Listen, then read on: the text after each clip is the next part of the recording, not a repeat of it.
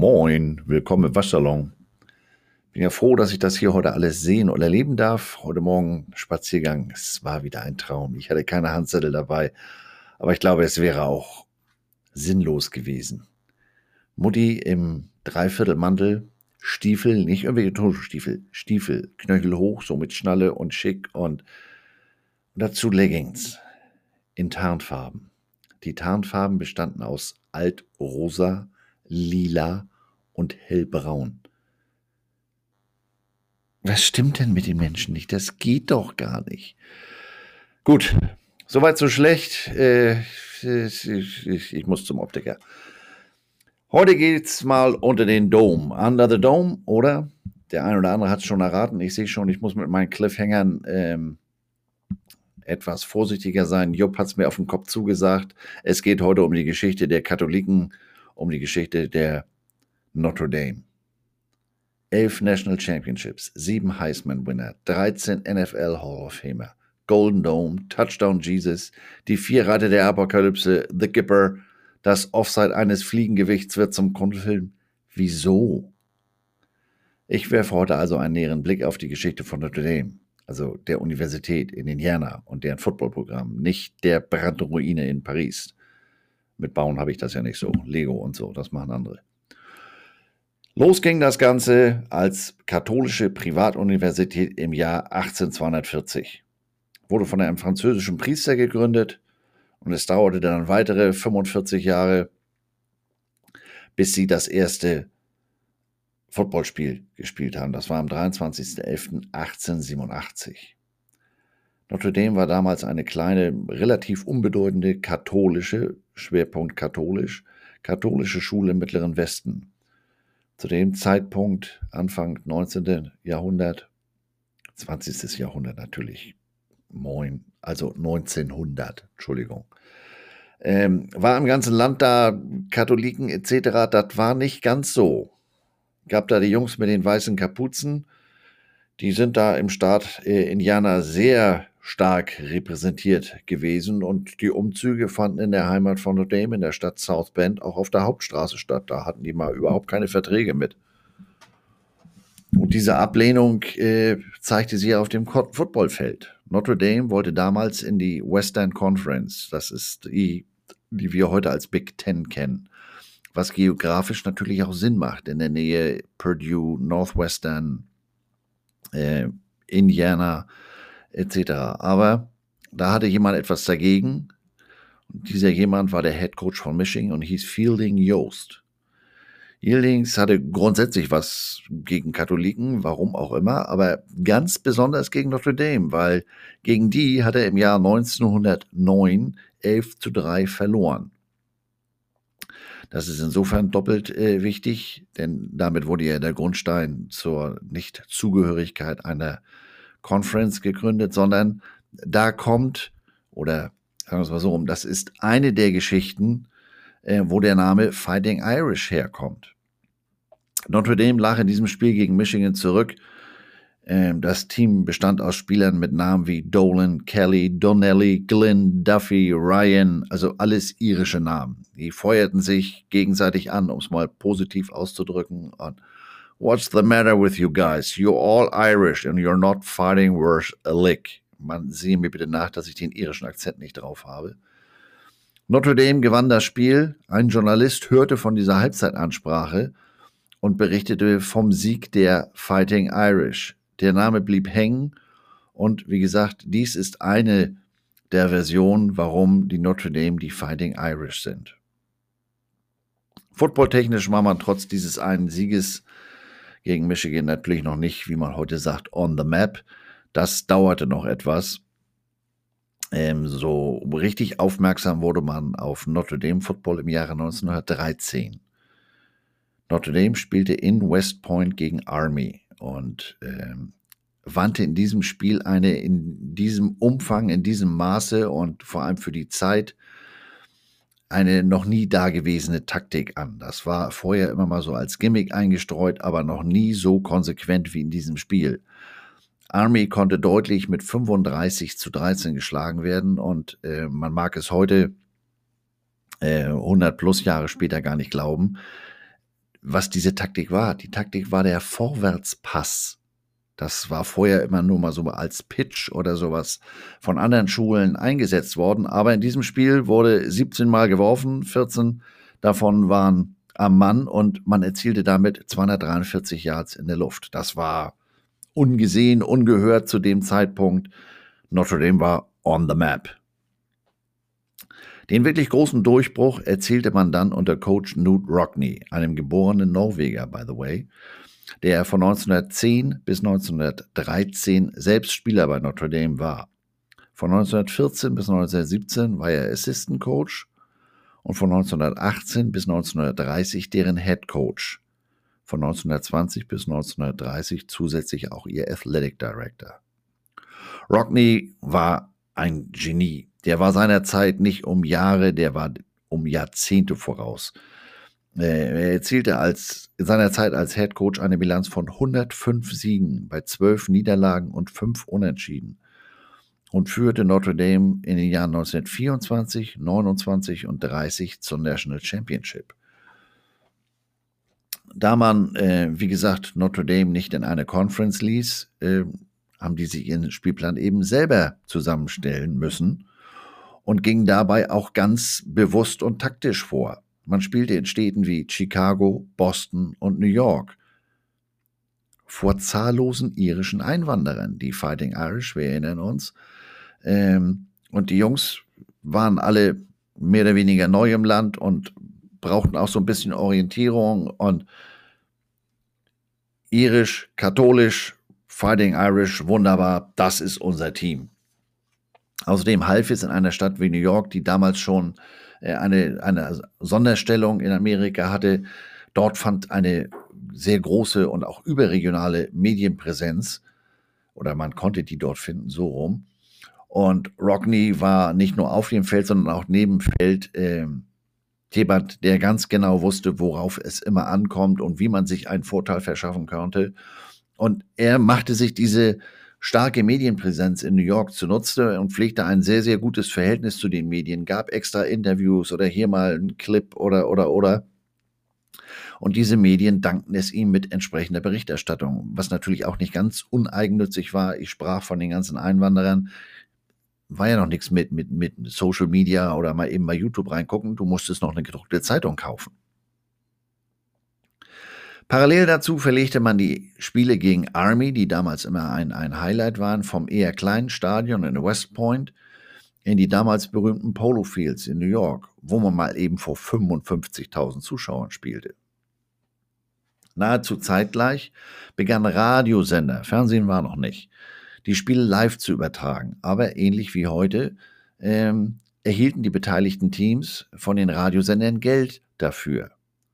Notre Dame lehnte eine Bezahlung ab. Jetzt werde ich sagen, pff, wieso das denn? Äh, haben die da sonntags bei der Kollekte so viel eingenommen, dass sie das nicht nötig hatten? Tja, die haben gesagt, wir wollen von so viel Stationen wie möglich übertragen werden. Und wenn die Station das nichts kostet, dann äh, ist die Chance natürlich größer, dass die ähm, so ein Spiel aufgreifen und das äh, übertragen. Und die Rechnung ging auch auf. Ähm, Notre Dame wurde nicht nur regional, sondern wurde überregional wahrgenommen und überall hörten irische Einwanderer und Katholiken den Spielen der Fighting Irish zu. Nationale Teams waren damals die große Ausnahme. Es gab im Prinzip zwei. Es gab die New York Yankees um einen gewissen Babe Ruth und es gab die Notre Dame Footballer. Also nicht so wie heute äh, nationale Marken, das, das gab es damals eben noch nicht. Ähm, und aus dieser ganzen Geschichte äh, gab es auch eine, eine besondere Gruppe von Alumni. Alumni sind ja in Amerika eigentlich immer die ehemaligen, also die Leute, die an einer Uni studiert haben und die sich aufgrund der Geschichte ihrer Uni sehr verpflichtet fühlen. Durch diese Radioübertragung im ganzen Land gründete sich eine Gruppe von Notre Dame Irish, Notre Dame Fighting Irish Fans, die sich die Subway Alumni nannten. Also Leute, die nie die Schule besucht haben, geschweige denn dort einen Abschluss gemacht haben, aber die bis heute für ihre sehr, sehr strikte Treue zu der Schule bekannt äh, sind und dafür teilweise auch, äh, gibt ja da drüben für alles Ranglisten und, und ähm, Auszeichnungen. Die sind sogar mal als bester Alumni Club ausgezeichnet worden. Das ist gar nicht so lange her. Bekannte Mitglieder unserer Zeit sind unter anderem John Bon Jovi und Martin Sheen. Also ihr seht, die haben da mit relativ oder mit den Mitteln, die man damals zur Verfügung hatte, mit, mit gedruckten Mitteln, mit Radio etc., haben die es geschafft, eine sehr große Präsenz im ganzen Land zu bekommen. Es half außerdem, dass Rockney, äh, wie gesagt, nicht nur ein gutes Verhältnis zu den Medien hatte, er hatte auch schon einen, heute würde man sagen, Mediaassistenten in Grantland Rice. Grantland Rice kümmerte sich während der Spiele auch um die Journalisten. Der saß mit oben auf der Pressetribüne und ähm, es half auch, dass Rice von vornherein sehr talentiert war. Das war in den Zeiten oder später äh, entwickelte er sich zu einem der ersten herausragenden amerikanischen Sportjournalisten und machte eben seine ersten Erfahrungen bei Notre Dame. Eine seiner ersten großen Stories sollte dann auch gleich in die Geschichte Notre Dames eingehen. Am 18. Oktober 1924 spielte Notre Dame gegen Army äh, in den New Yorker Polo Grounds. Notre Dame konnte mit 13 zu 7 gewinnen.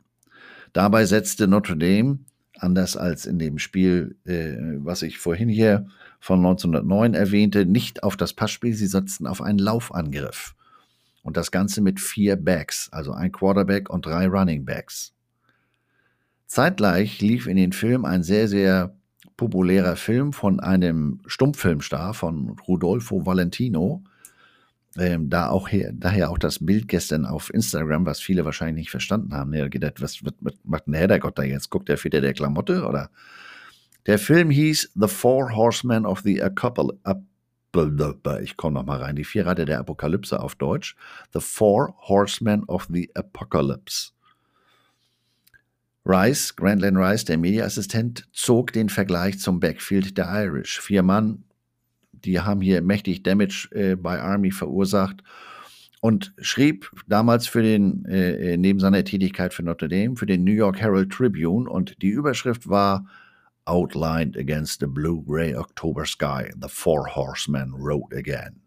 Und ich habe natürlich nicht so ganz die Dramatik drauf wie der junge Mann, äh, damals, aber das Ding schlug ein. Ähm, die waren, wie gesagt, sehr geschickt mit den Medien. Die machten dazu ein entsprechendes Foto äh, von den vier Footballern auf Pferden, die The Four Horsemen und eine Football-Legende war geboren. Und es sollte nicht die letzte für Notre Dame sein. Der erste wirklich herausragende Spieler unter Coach Rockney war der Running, Running Back George Dipp. Dieser verstarb allerdings nach der Saison 1920 an etwas aus heutiger Sicht so banalem wie einer Lungenentzündung. Rockney hatte zu diesem Spieler eine besondere Bindung, das hat ihn sehr, sehr mitgenommen und der Legende nach besuchte Rockney seinen Spieler noch am Sterbebett und musste, musste Gibb versprechen, dass die Irish down the road ein Spiel für ihn gewinnen würden. Das dauerte dann noch bis 1928 in einer wahren Abwehrschlacht in einem Spiel wieder mal gegen Army stand es zur Halbzeit 0-0. Und Rockney versuchte jetzt seine Mannschaft zu motivieren und es kam zu der mittlerweile berühmt gewordenen Aufforderung Win One for the Gipper. George Gibb, der verstorbene Running Back. Rockney löste sein Versprechen ein. Notre Dame gewann das Spiel mit 12 zu 6. Die nächste Legende war geboren. Es half zusätzlich, ähm, dass das Ganze einige Jahre 1940 äh, in dem Film Newt Rockney All American nochmal als äh, äh, zitiert wurde, dargestellt wurde. Und mittlerweile ist Win One for the Gipper Teil des amerikanischen Sprachgebrauchs, etwas wie so eine Art Sprichwort. Ähm, der Film durfte auf, auf, äh, in South Bend gedreht werden. Das hat nochmal dann fast 100 Jahre gedauert, bis die das wieder zugelassen haben, dass in South Bend selbst gedreht wurde. Der Film ähm, war im Kino ein großer Erfolg, weil Rockney eben über die Maßen populär war. Und aus heutiger Sicht ähm, noch eine Anekdote. Der Gipper, George Gibb, wurde in dem Film von einem gewissen Ronald Reagan gespielt.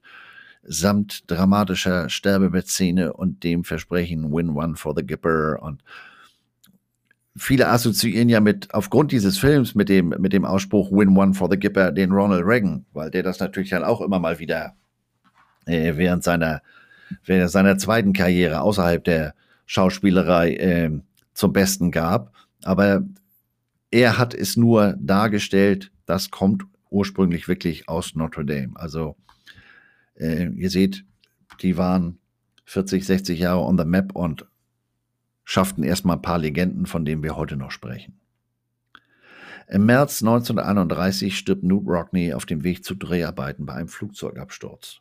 Der Flugzeugabsturz war ausgerechnet über Kansas of all places. Dazu muss ich jetzt nichts weiter sagen. Der damalige US-Präsident Hoover bezeichnete den Tod Rockneys als Verlust für die Nation. Die Beerdigung wird von 100.000 Menschen begleitet und live im Radio, nicht nur in den USA, sondern auch in Europa, Südamerika und Asien übertragen.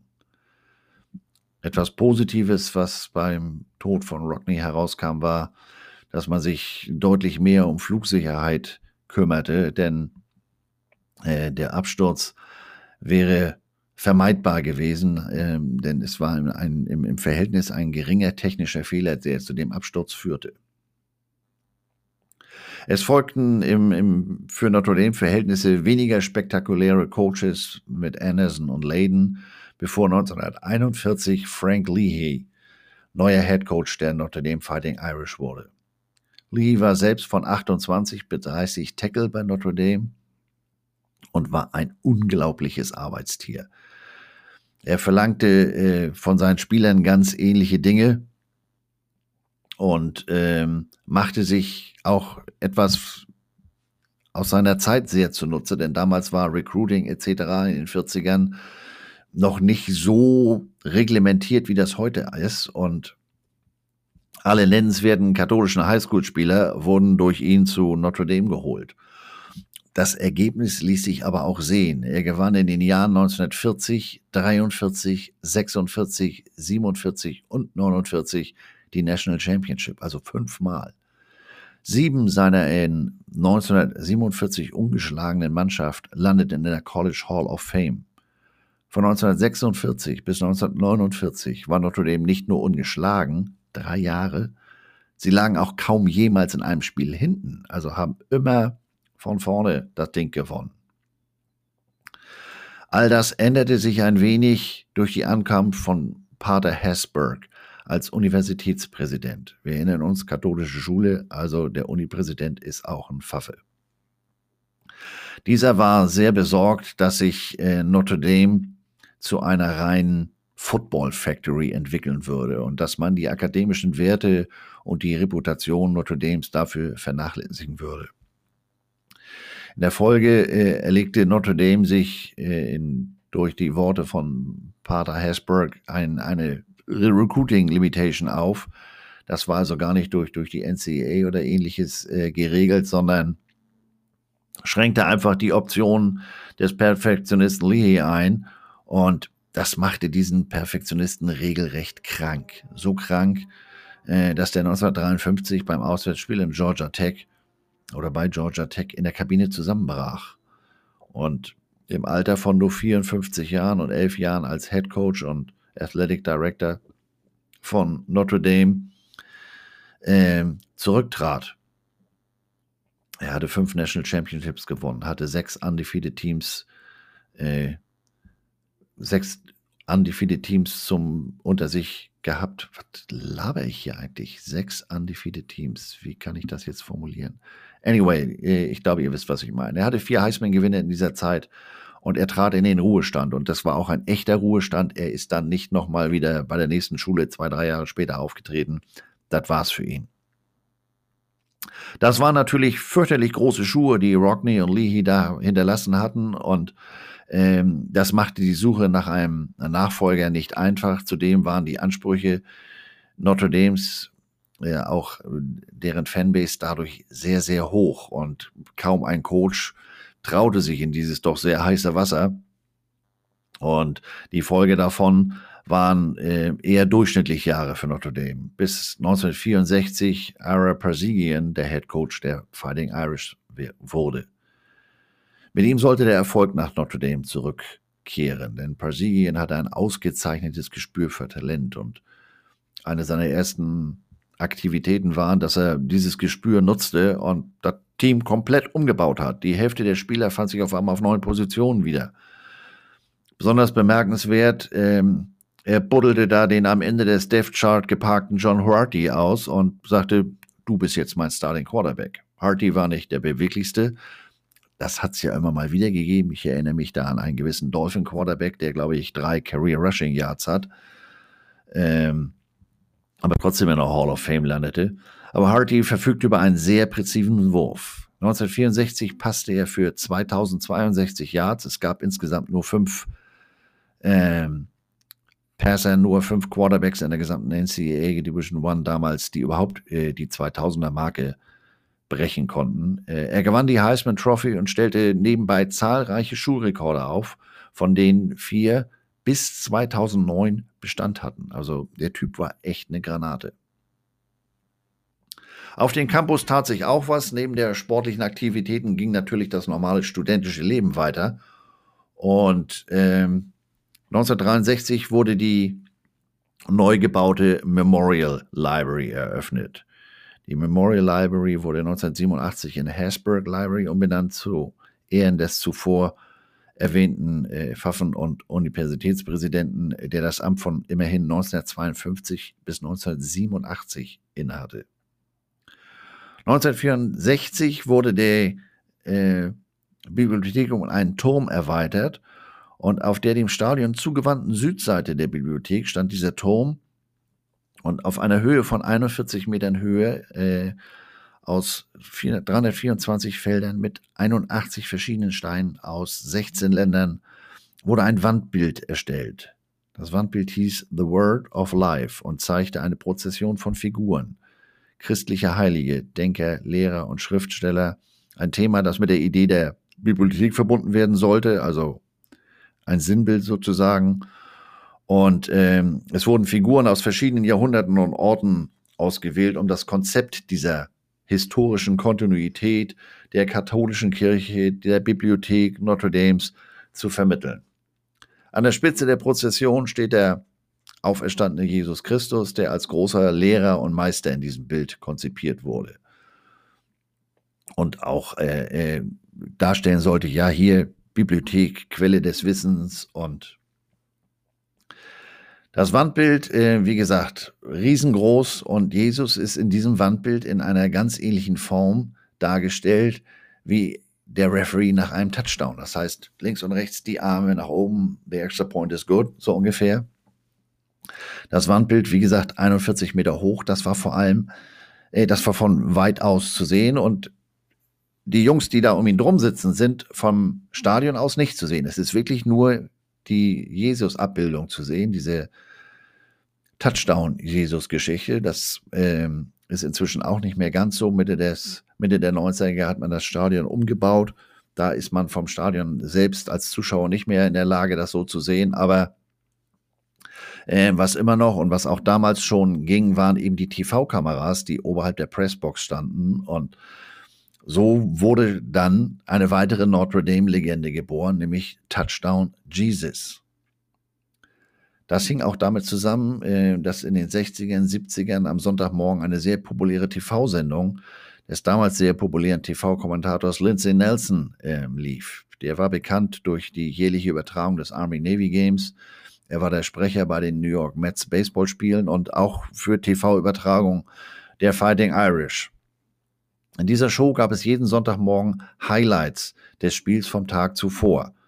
Wiederum im ganzen Land. Das Ganze lief auf CBS und man hatte damit den Teams wieder etwas voraus. Denn der Programmplatz, um jetzt mal pauschal alle Klischees zu bedienen, Sonntagmorgen passt natürlich hervorragend in einen typischen katholischen Tagesablauf. Kirche, Fernsehen, Mittag oder umgekehrt. Ähm, das zog natürlich wieder und jedes katholische Kind von Pennsylvania bis Kalifornien wollte für die Irish spielen. Also ein Recruiting Pool, da träumt man natürlich von.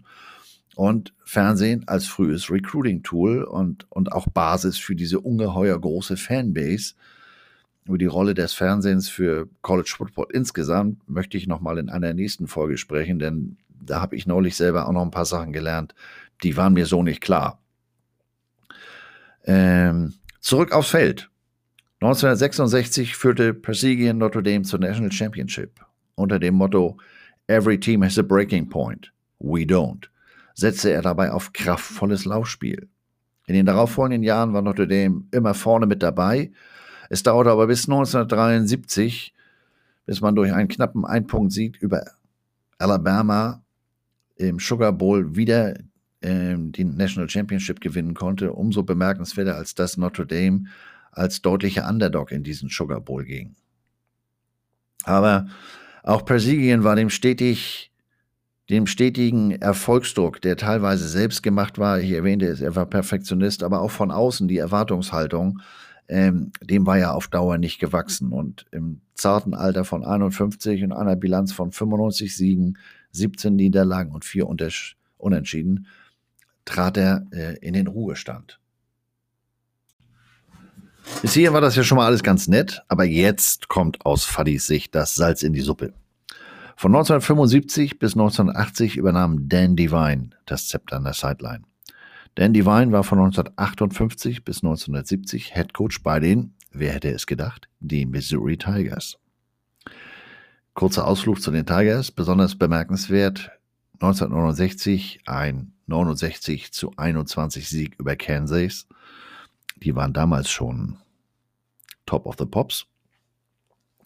Ähm, und gegen Ende des Spiels winkte der Head Coach von Kansas mit dem Peace-Zeichen Richtung Divines. Dieser antwortete mit einem halben Peace-Zeichen. Jetzt mal jeder hier Fingerabrogratik. Wir machen das Peace-Zeichen mit Zeigefinger und Mittelfinger. Und wenn wir dann das halbe Peace-Zeichen haben, bleibt der Mittelfinger übrig. Upsi. Also, die Liebe für Kansas ist klassisch. Also die Van wurde in Notre Dame Head Coach, aber nie so wirklich akzeptiert, obwohl er 1977 mit ihnen die National Championship gewann. Aber demgegenüber standen auch solche, in Anführungsstrichen, Eier, wie das Spiel im September 78 gegen die Missouri Tigers, dass er 3-0 verlor. Elfmeterschießen. Der Quarterback der Irish war damals ein gewisser Joe Montana. Nach fünf Jahren musste Divine Notre Dame wieder verlassen. Er hatte eine Bilanz von 53 Siegen, 16 Niederlagen und einem Unentschieden. Eine 3-0-Niederlage ist aber mal ein Schlag ins Gesicht, ne? MIC.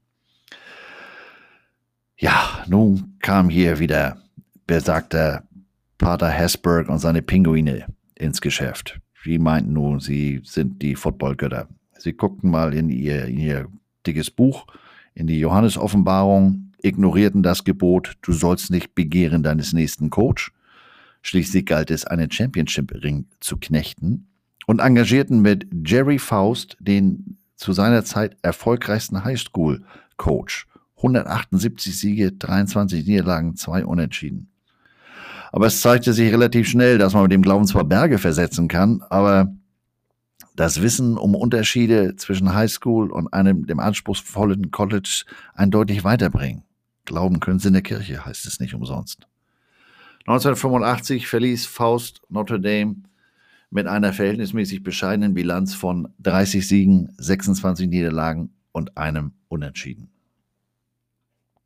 Und jetzt Vorhang auf für einen gewissen Lou Holes, Son of a Bitch, der zuvor zahlreiche Coachingstationen schon hinter sich gebracht hatte, unter anderem bei Arkansas und Minnesota und so ein bisschen als Wandervogel galt. Aber Holz hatte einen sehr eigenen Stil und relativ früh in seiner Karriere unterbrach er mal ganz plötzlich ein Training und beklagte sich gegenüber der versammelten Mannschaft ausgiebig über deren Spielmoral und mangelnden Einsatz und der ging sogar so weit, dass er einen einzelnen Spieler in seinem Lamentieren herausstellte und sagte, ja, also wenn ich mir den angucke, der alleine könnte schon dafür verantwortlich sein, dass wir den Pott hier nie gewinnen werden. Und äh, ja, ich, ich rede hier von, von dir, Meister, von Jerome Bettis. Der war natürlich vom Donner gerührt und Aber wie er nach dem Training feststellte, als Coach zu ihm kam und sagte, na, alles schick bei dir, ähm, das war Holes Art der, der, der Motivation, denn der hatte natürlich das Talent seines Running Backs erkannt und der Erfolg hat ihm ja auch recht gegeben, wie wir ja nur alle äh, im Nachhinein wissen. Hindsight ist 20. Ähm, die Karriere des Bass war ja nicht so ganz ohne.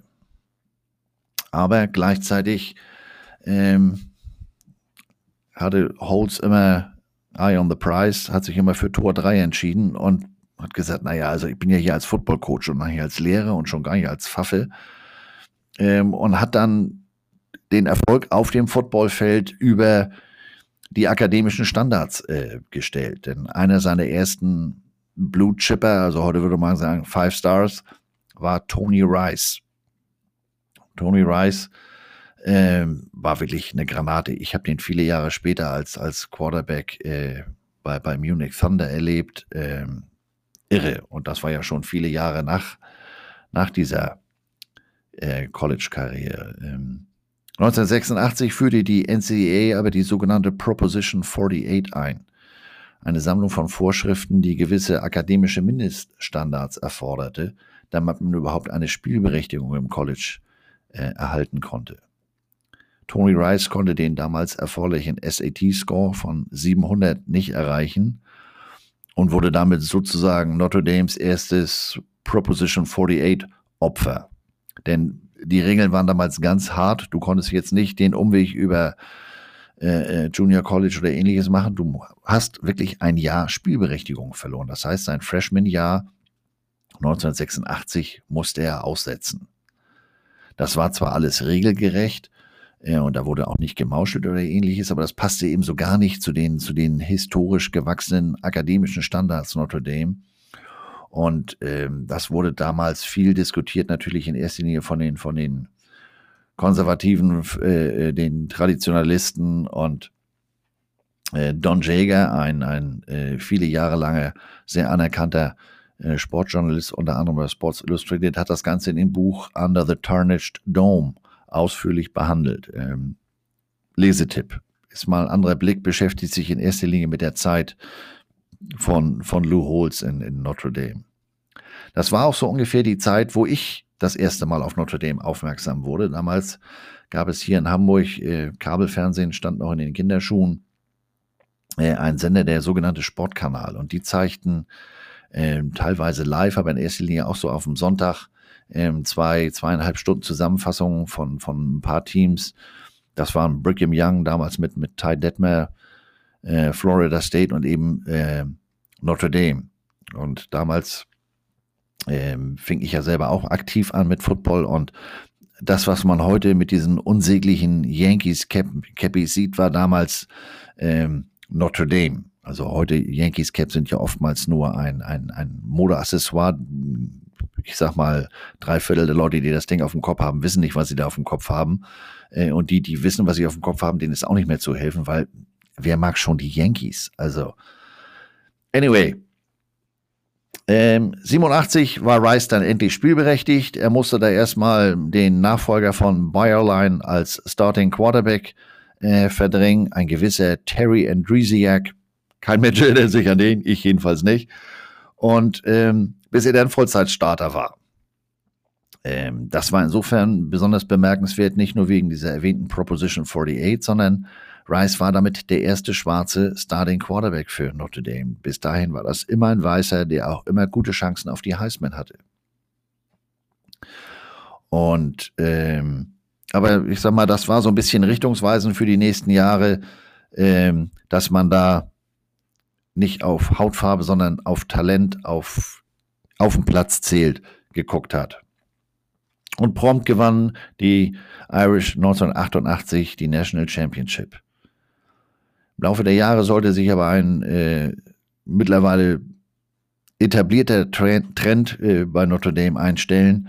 Auch Lou Holtz war dem letztlich konstanten Druck nicht mehr gewachsen und er trat 1996 mit einem Rekord von 100 Siegen, 30 Niederlagen und zwei unentschieden äh, zurück.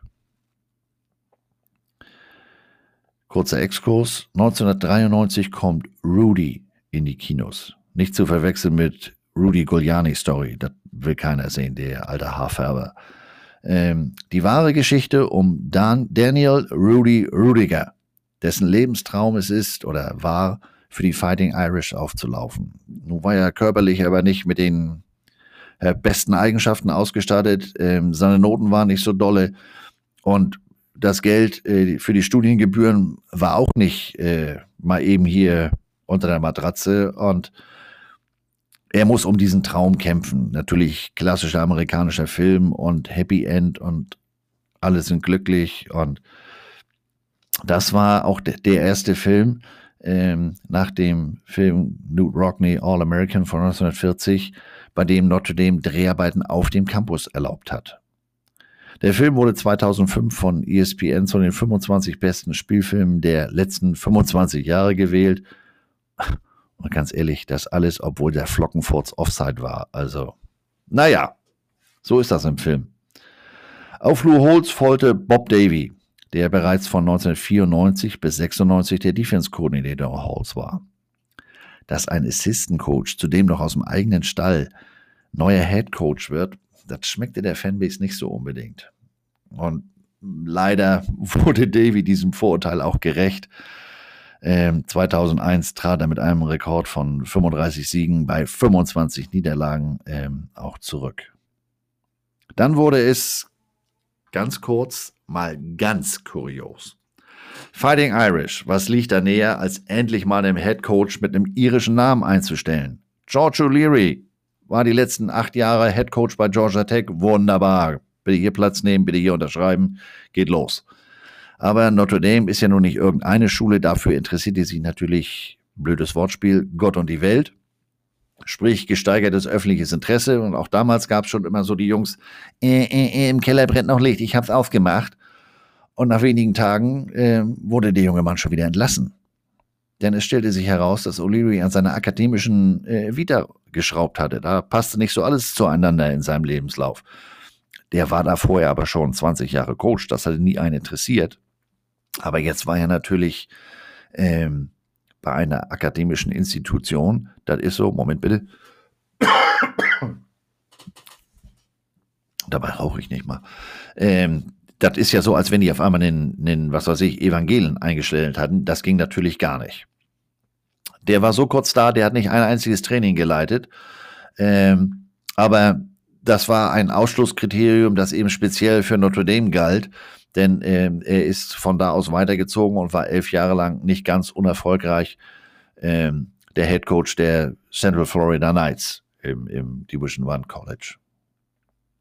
Also nachdem äh, das hier nicht so ganz klappte, kam jemand, der gerade akademisch komplett integer war, denn er kam von Stanford, Tyrone Willingham.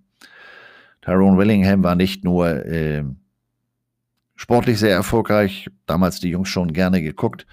Ähm, war eben, wie gesagt, auch, kam von einer akademischen Institution, wo man sich noch gar keine Gedanken machen musste. Ähm, er war auch der erste farbige Head Coach. Und ähm, bescheiden, wie man in Notre Dame äh, traditionell ist, war die Erwartungshaltung auch wieder ganz niedrig. Das Motto der Saison 2002 lautete Return to Glory. Kleiner geht's gerade nicht. Es gelang immerhin eine 10-3-Saison, aber 2003 war dann schon deutlich weniger nach dem Geschmack der Fanbase. Mit fünf Siegen bei sieben Niederlagen gab es in den 116 Jahren Notre Dame Football erst die zwölfte Saison mit einer negativen Bilanz. Das hilft natürlich nicht gerade, nicht? Ähm, dementsprechend 2004 hatte der schon mal einiges an negativen Vorschusslorbeeren. Die ganze Saison stand unter kritischen Vorzeichen. Dass seine Recruiting Class mit nur drei Four Stars äh, landesweit nur an 30 gerankt wurde, erhöhte den Druck zusätzlich. Die Saison schloss man mit, schloss man immerhin ausgeglichen ab, was natürlich für Notre Dame Standards äh, 6 zu 6 äh, überhaupt nicht ausreichend ist. Man qualifizierte sich für den im Vergleich, äh, wenn man auf die National Championship schielt, äh, unbedeutenden Inside Bowl. Aber selbst diesen Inside Bowl sollte Willingham nur noch vor dem Fernseher erleben, denn den haben sie nach der Regular Season entlassen. Das wurde insbesondere vom äh, nicht-irischen Rest der Welt scharf kritisiert. Äh, die versammelte Pastorengemeinde versuchte mit einer schnellen und sehr spektakulären Headcoach-Neuverpflichtung die Wogen zu glätten, aber der erhoffte Headcoach von Utah, Urban Meyer, äh, erteilte den Katholiken die Absage und ging zu den Florida Gators, nur um dort dann mit einem anderen Wanderprediger zusammenzuarbeiten, Tim Tebow. Also statt Urban Meyer wählte man einen, einen Alumni, einen ehemaligen von Notre Dame, den damaligen Offense-Koordinator der New England Patriots, Charlie Weiss. Der wurde natürlich doppelt gemoppelt, Offense-Koordinator, NFL und erfolgreich und auch noch Notre Dame Alum. Das, das kann ja gar nicht schief gehen. Also Vorschusslorbeeren waren wieder reichlich, aber das waren äh, äh, waren doch sehr holprige äh, Jahre und äh, nach fünf Jahren und einer 35 Siege, 27 Niederlagen Bilanz äh, war die Zeit mit Weiss auch schon wieder vorbei. Das war allerdings eine teure Geschichte, denn der Vertrag war so strukturiert, dass der viele Jahre danach noch äh, äh nicht so ganz schlecht bezahlt wurde, obwohl er gar nicht mehr aktiv als Coach da war. 2010 kam dann der bis heute aktuelle Head Coach der Irish äh, von den Cincinnati Bearcats, Brian Kelly. Unter Kelly gelang 2012 eine ungeschlagene Regular Season. Man verlor aber das damals noch BCS National Championship Game gegen Alabama mit 42 zu 14. 2018 qualifizierte, sag mal, ich bin unterhopft qualifizierte man sich für das Playoff-Halbfinale gegen Clemson, aber auch hier verlor man, und das muss ich sagen, war für mich sehr überraschend, äh, überraschend deutlich mit 30 zu 3. 1920, 2020, letztes Jahr, schloss man sich pandemiebedingt der ACC an, denn äh, so war es einfacher unter den Pandemiebedingungen gegebenenfalls äh, zu reschedulen etc., als dass man das als Independent hätte machen können. Also was das für Probleme gegeben hat, hat man ja bei Brigham Young gesehen. Das ACC-Schedule konnte mit einer 10 zu 0 Saison ungeschlagen absolviert werden. Man absolvierte, man qualifizierte sich für das ACC Championship Game wieder gegen Clemson. Aber aus der erhofften Revanche für 2018 wurde nichts. Clemson gewann erneut deutlich 34 zu 10. Als Trostpflaster qualifizierte man sich immerhin für den Rose Bowl, in dem man allerdings auch 31 zu 14 gegen Alabama verlor.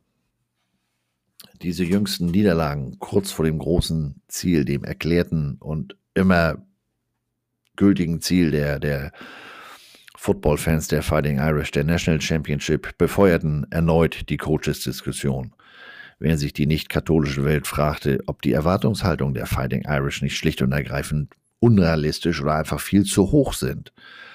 Als Independent muss man in der Mangelung äh, unter anderem einer Conference Championship immer eine nahezu perfekte Saison abliefern, damit man im Rennen um die National Championship dabei ist. 2020 hat auch das nicht geklappt. Da war man ja nur Mitglied Teil der ACC und hatte alles abgeräumt, aber am Ende hat es dann auch nicht zum erhofften Erfolg gereicht.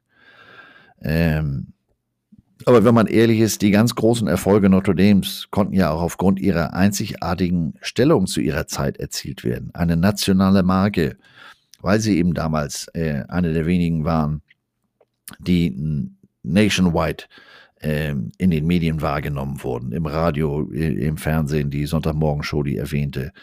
Ähm, man hatte da auf dem Feld kaum Konkurrenz. Äh, man hatte auch damals schon exklusive Radio- und TV-Übertragung.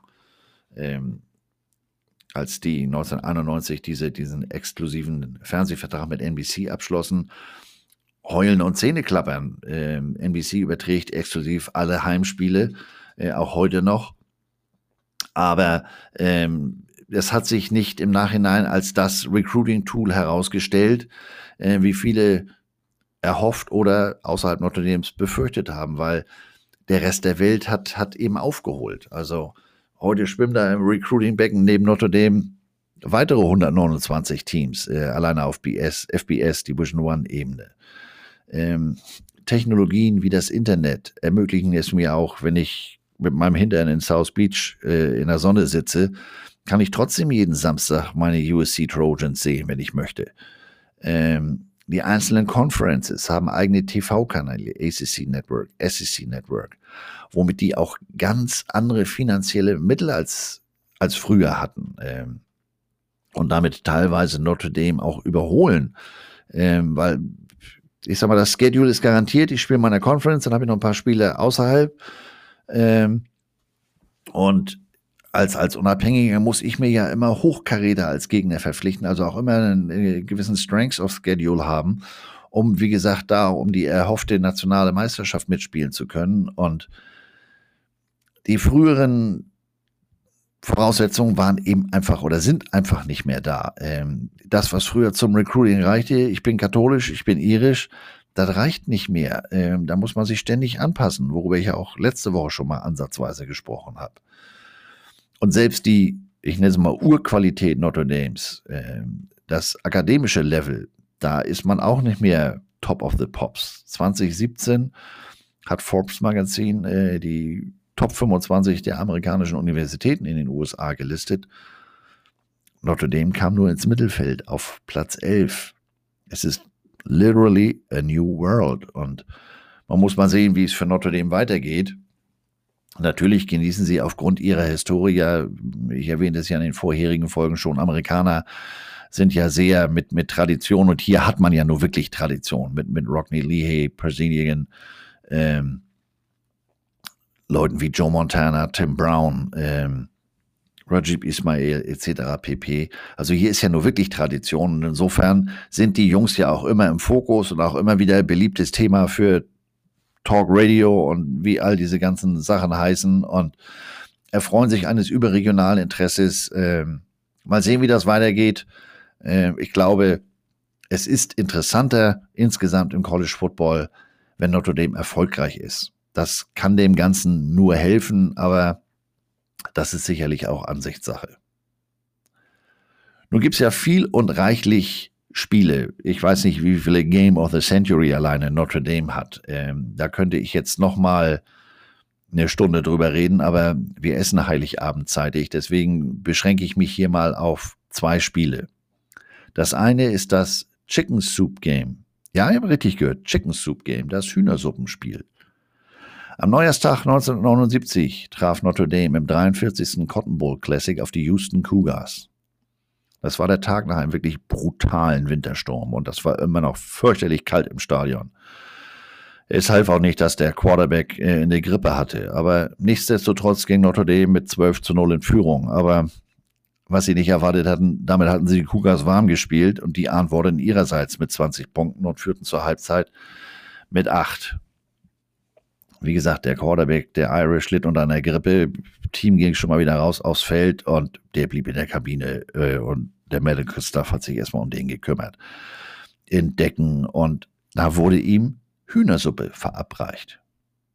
Während er drin seine Suppe, Suppe schlürfte, erzielte Houston zwei weitere Touchdowns. Also das sah nach einem ziemlich bescheidenen Jahresanfang für die Irish aus. Aber Hotte kam wieder aus der Kabine, gestärkt durch Hühnersuppe und gewärmt durch Hühnersuppe. Und die Jungs mit ihm an der Center erzielten im vierten Quarter 23 Punkte mit auslaufender Uhr den Ausgleich und bei 0 Sekunden Extra Time, äh, Extra Point without a Clock, äh, den Extra Punkt, der zum Sieg führte.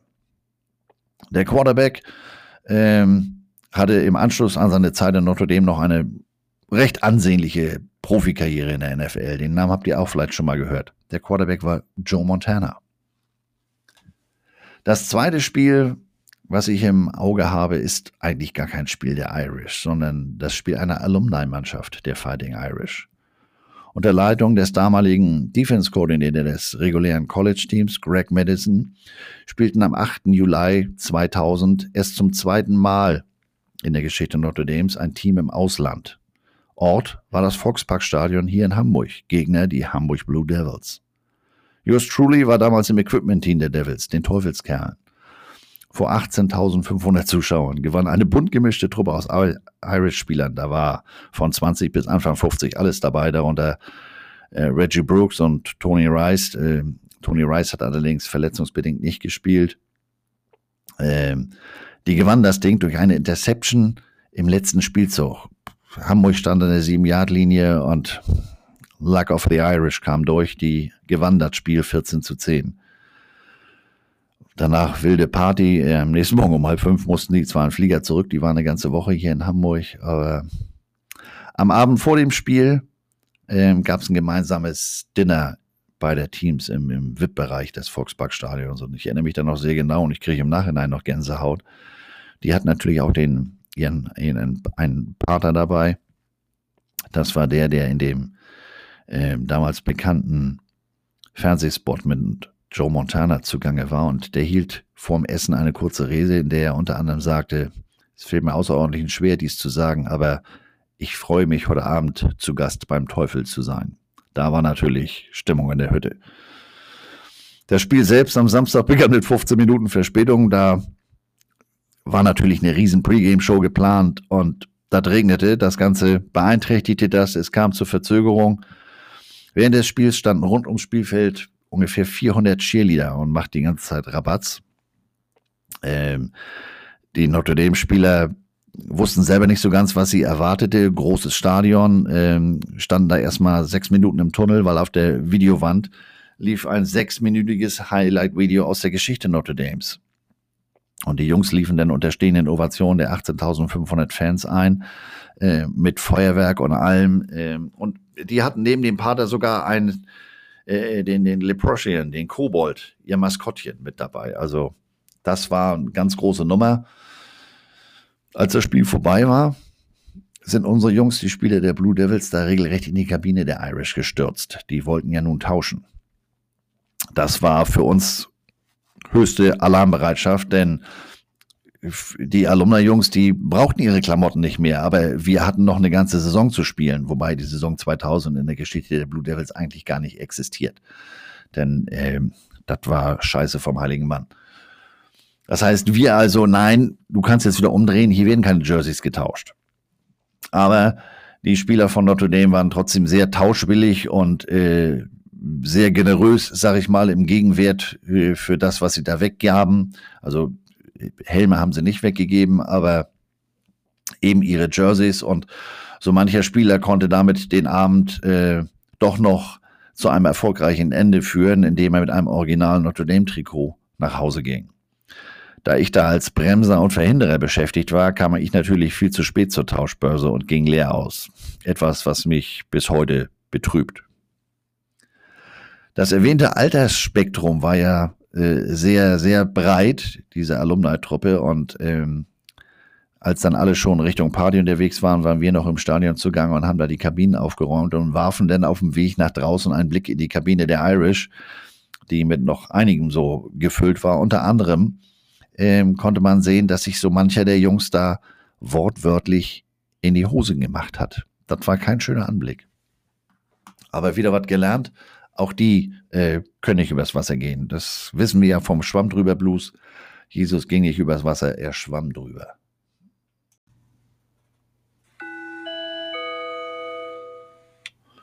Wir kommen zum aktuell Programmpunkt der heutigen Waschsalon-Folge. Gestern Abend äh, bin ich über eine Nachricht gestolpert, das ist so ein bisschen an mir vorbeigegangen, muss ich gestehen.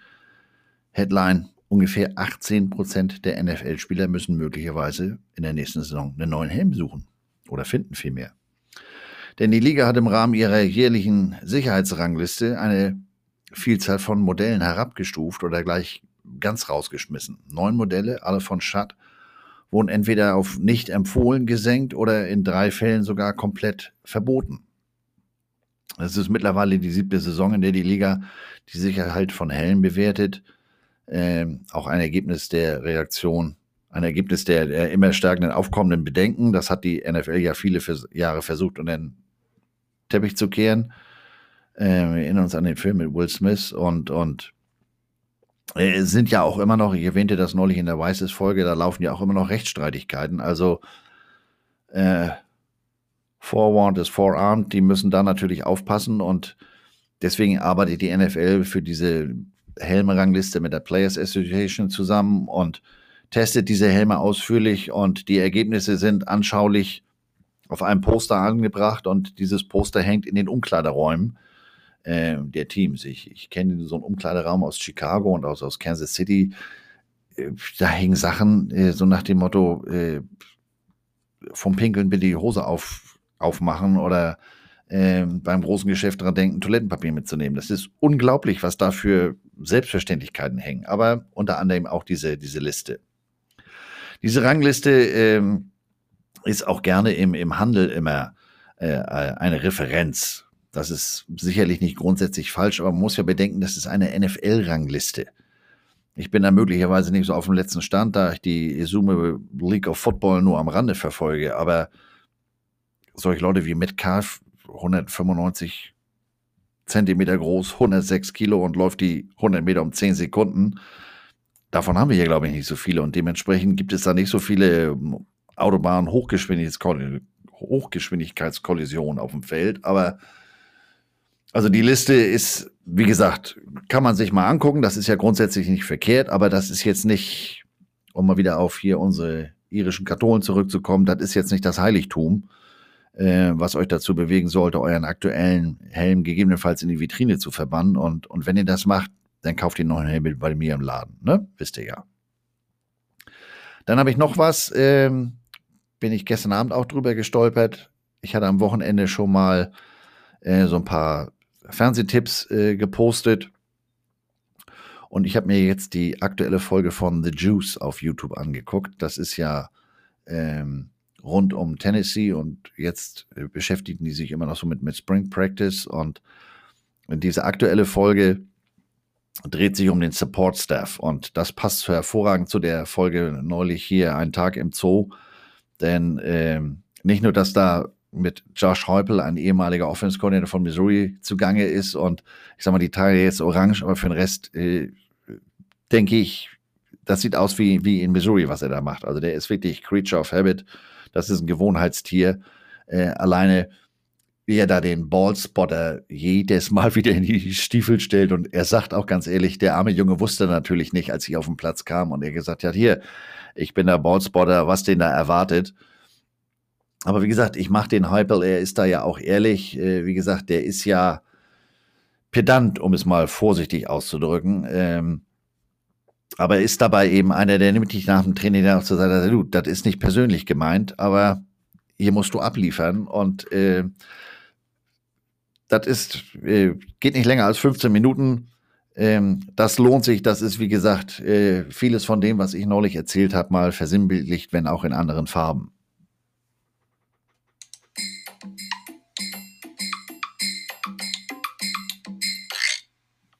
Wir kommen zum wöchentlichen Swag-Teil. Diese Woche war Swag Alert in Cincinnati. Am Montag haben die Bengals ihre neuen Uniformen vorgestellt. Auf Twitter stand unter den Fotos Look good, feel good, play good. Habe ich auch irgendwo schon mal gehört. New Stripes nennt Cincinnati die Uniformen. Ähm, zurückhaltendes Design ähm, erinnert mich irgendwie so ein bisschen an die, an die Unimannschaft aus Cincinnati an die Bearcats, was aber völliger Quatsch ist. Ich habe da gestern Abend nochmal drauf geguckt. Ich weiß nicht, warum ich da drauf komme. Gehirnfurz. Die sehen nur wirklich ganz anders aus. Ähm, gefallen mir ganz gut. Finde ich schön. Ähm, klassisch wie das, was ich neulich schon mal erzählte. Die NFL ist da ja eher konservativ. Ähm, ich störe mich an einem einzigen Detail. Bisher hatten die vorne am Kragenausschnitt am Ende dieses Vs immer ihr, ihr gestreiftes Bengals B da ist jetzt der NFL Shield. Ähm, das finde ich jetzt nicht so spannend, aber das ist sicherlich äh, notwendig in einer äh, solchen Liga, dass man da mehr oder weniger einheitlich macht. Ich glaube, einige haben das schon viel länger. Ähm, wie gesagt, das ist so das Einzige, was ich jetzt nicht so spannend finde. Aber insgesamt hätte deutlich schlimmer sein können oder andersrum so viel ist da jetzt auch nicht passiert. Also die spielen jetzt nicht statt in lila, Blödsinn, statt in orange, schwarz, weiß, äh, auf einmal in, in, in grün, weiß kariert oder sowas. Aber naja, äh, der Köder, den Fisch und so weiter. Ne? Das war es auch schon wieder für diese Woche. Wir sind knapp über eine Stunde. Ich hatte befürchtet, nachdem ich mich hier doch äh, etwas ausführlicher vorbereitet hatte, dass das hier eine Endlosfolge wird. Aber ähm, Gut, man, über Notre Dame hätte ich natürlich noch Stunden weiter quatschen können. Äh, allein über die Spiele, über die Spieler und aber ich will euch ja nur auch nicht langweilen mit dem, mit dem Geseier und damit sind wir auch schon beim, beim Ausblick. Ähm, wir haben ja jetzt die verschiedensten äh, Themen in den ersten fünf Wochen hier durchgehabt. Ähm, die erste Folge mal ausgenommen, wo ich ja nur über mich gesammelt habe. Ähm, was interessiert euch denn grundsätzlich? Ähm, mehr so wie was mit Equipment, wie die Weißes-Folge oder so eine Geschichtsstunde wie heute. Da gibt es ja auch nicht nur Teams, sondern auch andere Sachen, äh, die mir da einfallen. Blue Ribbon Sports als Stichwort. Ähm, oder, oder, oder. Schreibt mir doch bitte mal Meinungen, Wünsche, Anregungen, Sorgen, Nöte, Ängste, wie es so schön heißt, ähm, über E-Mail jogwasher at outlook.de oder Instagram, Twitter, Facebook. Ähm, damit, ich sag mal, ne, ich sagte es vor zwei Minuten gerade, der Köder muss ja dem Fisch schmecken und nicht dem Angler. Ich mache das ja, äh, wenn ich jetzt hier sabbel, weil ich das Thema für super interessant halte, den ihr draußen sagt, Alter, wer will das denn wissen, ob der Tisch nur wackelt oder nicht? Ähm, deswegen ist da so Feedback ähm, immer ganz sinnvoll. Auch zur heutigen Folge wird es wieder eine Foto-Love-Story geben äh, auf Instagram und Facebook. Und ähm, ich gucke jetzt mal nach der Wäsche. Ist, glaube ich, wieder soweit. Wetter ist, hatten Sie ja heute Morgen gesagt, es soll stürmen. Also es ist zumindest jetzt schon mal alles ähm, bewölkt. Ich gehe trotzdem hier nicht mal aus meinem Waschsalon raus. Mal gucken, was mir noch so einfällt. Und äh, Wäsche ist fertig, ne? Moin.